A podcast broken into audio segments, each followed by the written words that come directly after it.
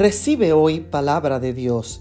Leemos en el libro de Eclesiastés, el capítulo 4 y el verso 1, donde la palabra de Dios dice, volví a mirar y vi todas las opresiones que se cometen debajo del sol. Vi las lágrimas de los oprimidos sin que nadie los consuele frente al poder de los opresores. Ciertamente vivimos en un mundo de injusticias, de opresiones y de abusos, donde la orden del día es que los más fuertes y poderosos opriman y saquen ventajas de los más débiles y desprotegidos.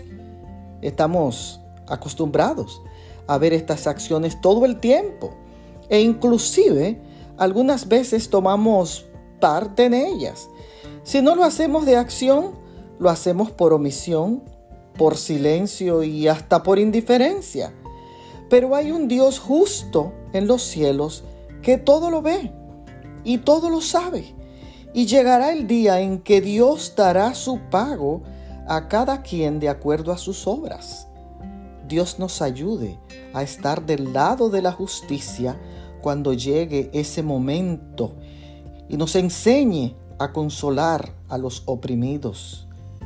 Que el Todopoderoso pueda bendecirte hoy.